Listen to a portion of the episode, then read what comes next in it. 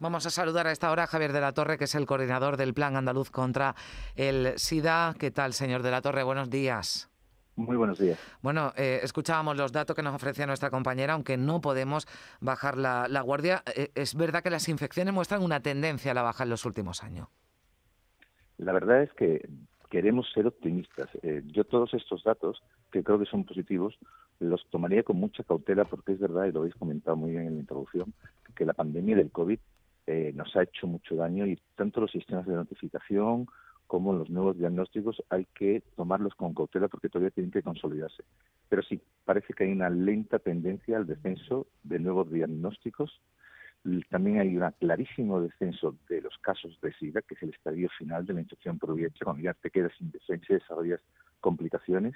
Mm. Y lo que tenemos que mejorar es ese tema que habéis comentado tan importante, que es el diagnóstico tardío. Estas personas que cogemos tarde y que tienen esa doble vertiente, que ellos pueden ir peor y que pueden seguir transmitiendo mm. la enfermedad durante todo ese... Claro, eh, un diagnóstico tardío mm, que podemos hablar de meses o incluso de años.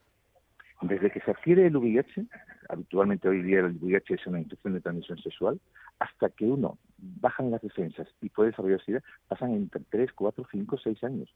Durante esos años una persona está absolutamente asintomática, hace su vida completamente normal y cada vez que tenga una relación puede transmitir el virus. Pues es, por eso es tan importante que una vez que uno tenga una relación, uno tenga la adquisición del VIH, lo ideal es no tenerlo, prevenirlo. Pero si lo tiene, que hagamos cuanto antes test, que testemos a todo el mundo en todas las circunstancias mm. ¿eh? para que lo diagnostiquemos. Bueno, usted lo decía, lo principal la, la prevención.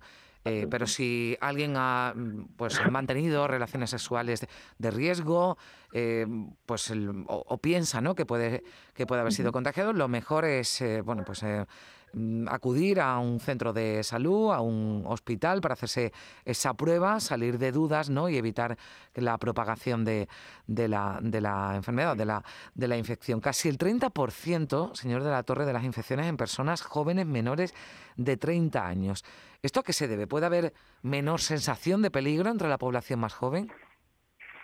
No te quepa la menor duda. Eh, comentaba que el VIH es una ITS y más del noventa y tantos por ciento son por vía de relaciones sexuales. Tenemos más relaciones sexuales, que la vida actual hace que tengamos más relaciones sexuales. Se le ha perdido el miedo al VIH-Sida. Antes se pensaba que durante hasta el año 2000, hasta el año 96 no tuvimos tratamiento y hasta el año 2000 la tendencia descendente, pero ese año se le ha perdido el miedo. Eh, cada vez eh, se ha entrado en una dinámica donde al perdérsele el miedo la gente sale, las nuevas tecnologías han hecho que sea muy fácil. Tú hoy día estás en tu casa y con una app puedes quedar con alguien para mantener relaciones sexuales en ocho minutos. Se ha venido un fenómeno que eso sería para hablar otro programa que es el, mm. el sexo asociado a drogas, que está haciendo mucho daño y todas estas circunstancias, junto con una falta de campañas adecuadas y de eh, una educación correcta en sexualidad, sexualidad sana, hábitos sexuales y vida sexual saludable, yo creo que estas son la causa. Pues eh, hablábamos, eh, antes usted lo, lo comentaba, es una enfermedad de transmisión sexual. Afortunadamente hay tratamientos en marcha, ha dejado de ser una enfermedad mortal. Pero claro, ahora viendo todo lo que está ocurriendo en la, en la pandemia, con esa rapidez con la que se ha creado una vacuna ¿no? para combatir el COVID, nos preguntamos por qué 40 años después todavía no ha llegado una, una vacuna ¿no? para, para luchar también contra el VIH.